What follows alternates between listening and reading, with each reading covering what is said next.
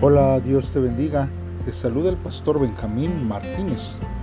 Este día, hermanos, vamos a estar meditando en Hechos capítulo 23, versículo 31 al capítulo 24, versículo 9. Como título, este devocional lleva Fe en la verdad. Te invito a que pauses este audio si aún no has hecho una oración a Dios y le pidas a Dios que Él sea el que hable a tu corazón a través de este devocional y esta lectura de la palabra de Dios. Si ya lo has hecho así, entonces acompáñame para poder escuchar lo que la palabra de Dios dice. La palabra de Dios dice de la siguiente manera. Los soldados obedecieron las órdenes y esa noche llevaron a Pablo a la ciudad de Antípatris. Al día siguiente, ellos regresaron a la fortaleza y los de caballería siguieron el viaje con Pablo. Cuando los soldados de caballería llegaron a Cesarea, le dieron la carta al gobernador y le entregaron a Pablo. El gobernador leyó la carta y le preguntó a Pablo, ¿De qué provincia eres? Al saber que Pablo era de Cilicia, le dijo, Escucharé tu caso cuando los que te acusaron lleguen también aquí. Entonces el gobernador dio órdenes de que mantuvieran a Pablo en el palacio que fue construido por Herodes. Cinco días después, el sumo sacerdote Ananías fue a Cesarea con algunos ancianos líderes judíos y con un abogado llamado Tértulo. Ellos fueron allí para acusar a Pablo ante el gobernador. Pablo llegó a la reunión y Tértulo empezó a hacer sus acusaciones, diciendo ante Félix, Gracias a su prudencia gozamos de paz y tranquilidad y nuestra nación está siendo bien gobernada. Su autoridad, excelentísimo Félix, siempre es muy bien recibida con gratitud en todas partes. Pero no quiero quitarle más tiempo. Solo le pido que tenga la bondad de escuchar unas cuantas palabras. Este hombre causa alborotos entre los judíos en todas partes del mundo y es uno de los cabecillas de la secta de los nazarenos. Intentó hacer lo que está prohibido en el templo santo, pero nosotros se lo impedimos. Usted mismo puede interrogarlo para que compruebe que todas estas acusaciones son ciertas. Los otros judíos estaban de acuerdo, diciendo que todo era verdad. Bien, hermanos, pues meditemos en la palabra de Dios. A veces, hermanos, Dios utiliza los planes perversos del hombre para llevar a cabo su voluntad. Nosotros, hermanos, en la lectura estamos contemplando, hermanos, a un grupo, hermanos, que acusa y aún se habían juramentado matar a el apóstol Pablo bajo maldición el apóstol Pablo, hermanos, es llevado desde Jerusalén a Cesarea en la noche. Esto, hermanos, recorriendo unos 100 kilómetros de distancia. Antípatris, hermanos, queda a unos 56 kilómetros de Jerusalén. Casi, casi a la mitad de camino hasta Cesarea. Desde donde 400 de los 470 soldados vuelven a la fortaleza y solo 70 jinetes continúan el viaje con el apóstol. Entonces, el gobernador Félix, hermanos, debe seguir ciertos procedimientos con el apóstol Pablo, hermanos, a tratarse, hermanos, de un ciudadano romano. Y después de asegurarse de que el prisionero pertenece a su jurisdicción, lo encierra en el pretorio de Herodes y allí el apóstol recibirá protección hasta el juicio y también gozará de ciertos beneficios por hallarse en la casa del gobernador. Todo esto pasa, hermanos, simplemente en el acontecimiento, hermanos, de una explicación y de un alboroto por la causa, hermanos, de unos judíos que quieren, hermanos, eh, encarcelar y aún hasta matar a el apóstol Pablo. Qué tremendo nosotros podemos ver que aún personas, hermanos, que son eh, de nuestra comunidad, aún podemos nosotros de, decir, hermanos, de nuestra familia, nos quieran acusar o estén deseando lo peor hacia nuestra vida. Nosotros, hermanos, necesitamos confiar en que Dios tiene el control de todas las cosas, pues todo ello, hermanos, será siempre una enseñanza para nuestra vida. Entonces, hermanos, los acusadores llegaron. Ananías, que era el sumo sacerdote, Tértulo, el orador, y todavía había varios líderes judíos. Viajaron aproximadamente 90 hermanos. Y ellos, hermanos, eh, caminaron más o menos eh, los 100 kilómetros, hermanos, que se, que se encontraba desde Jerusalén a Cesarea, el centro del gobierno romano, para presentar su falsa acusación en contra de Pablo. Su plan de asesinarlo falló, pero seguían persistiendo en querer matarlo. Sus intentos, hermanos, de asesinato fueron premeditados y persistentes para lograr, hermanos, afectar la vida del apóstol Pablo. Hermanos, vemos que a Tértulo lo escogieron como orador principal para presentar el caso delante del gobernador romano. Y el hermano hizo tres acusaciones en contra de Pablo. Primero, que era una plaga y era promotor de sediciones entre todos los judíos por todo el mundo. Segundo, que era el cabecilla de una secta religiosa no reconocida y que estaba en contra de la ley romana. Y tercero, que intentó profanar el templo.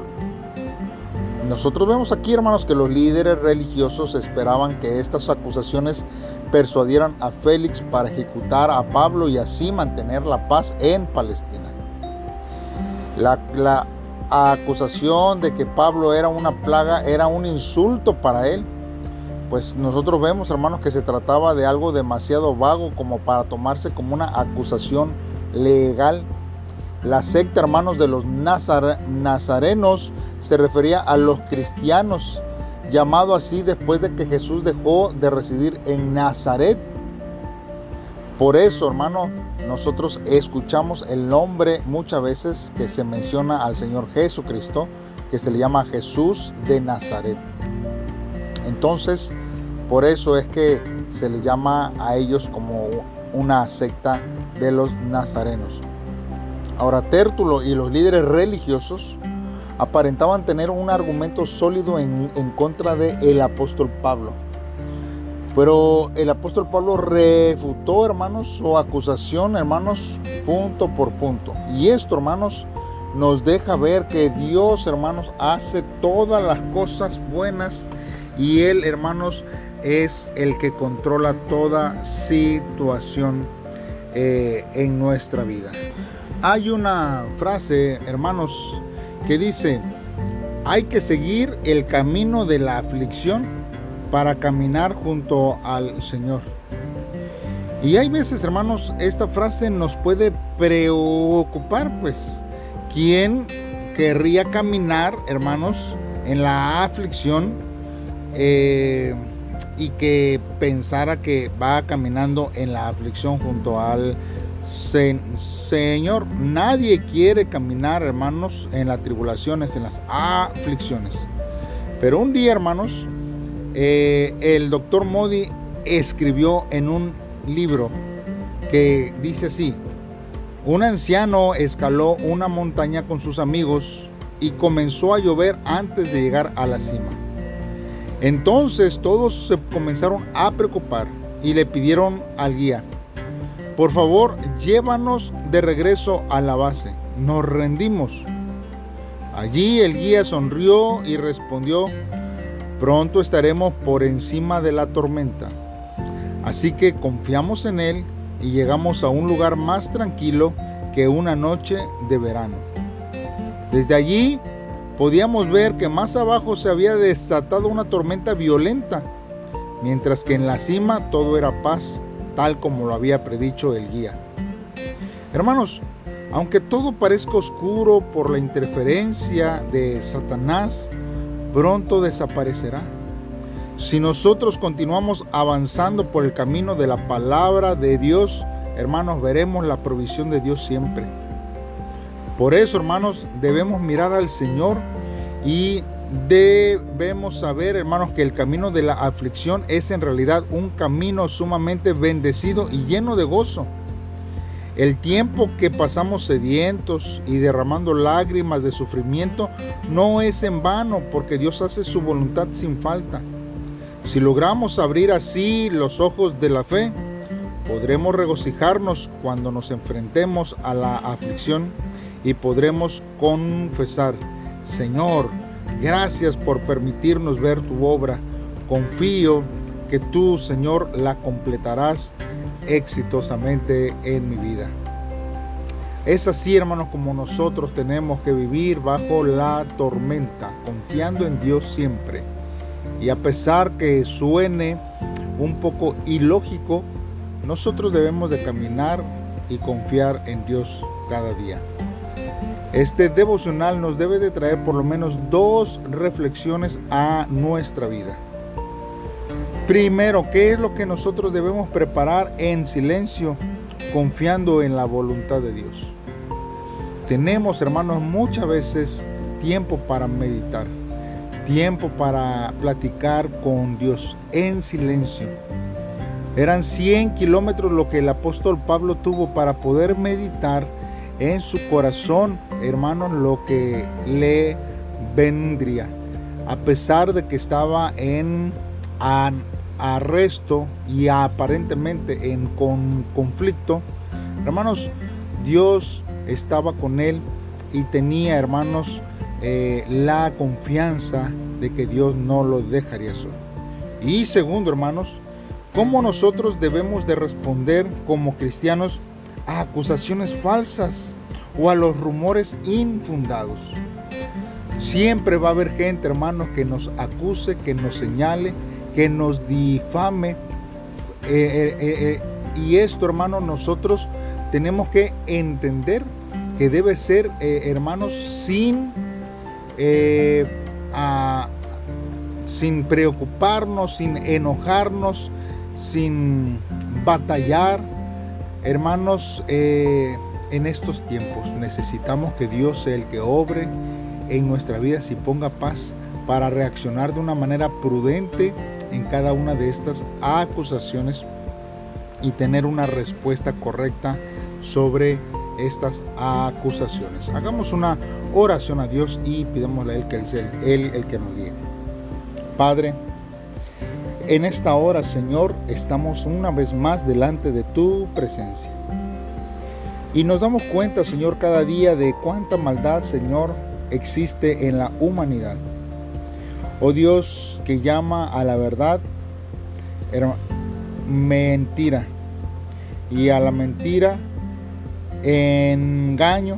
Oh Dios, y todo esto se levanta en contra de tus hijos, de los que predicamos tu palabra, pero principalmente en contra de ti. Por eso, Señor, te, pedimos que nos libres de poder disfrazar una mentira para ocultar otra. Por cuanto esta generación, Señor, se ha levantado de una manera perversa y está llena de maldad, ayúdanos y líbranos en este tiempo.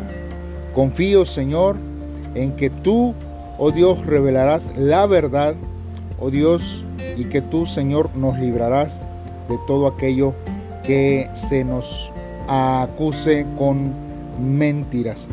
Ayúdame a vencer el mal con el bien y dar a conocer tu justicia en nuestra vida, oh Dios. Gracias porque yo sé que tú lo vas a hacer. En el nombre de Cristo Jesús te lo pedimos Dios. Amén. Bien hermano, pues así nosotros nos despedimos y te invito a que nos acompañes mañana en un devocional más. Saludos y bendiciones.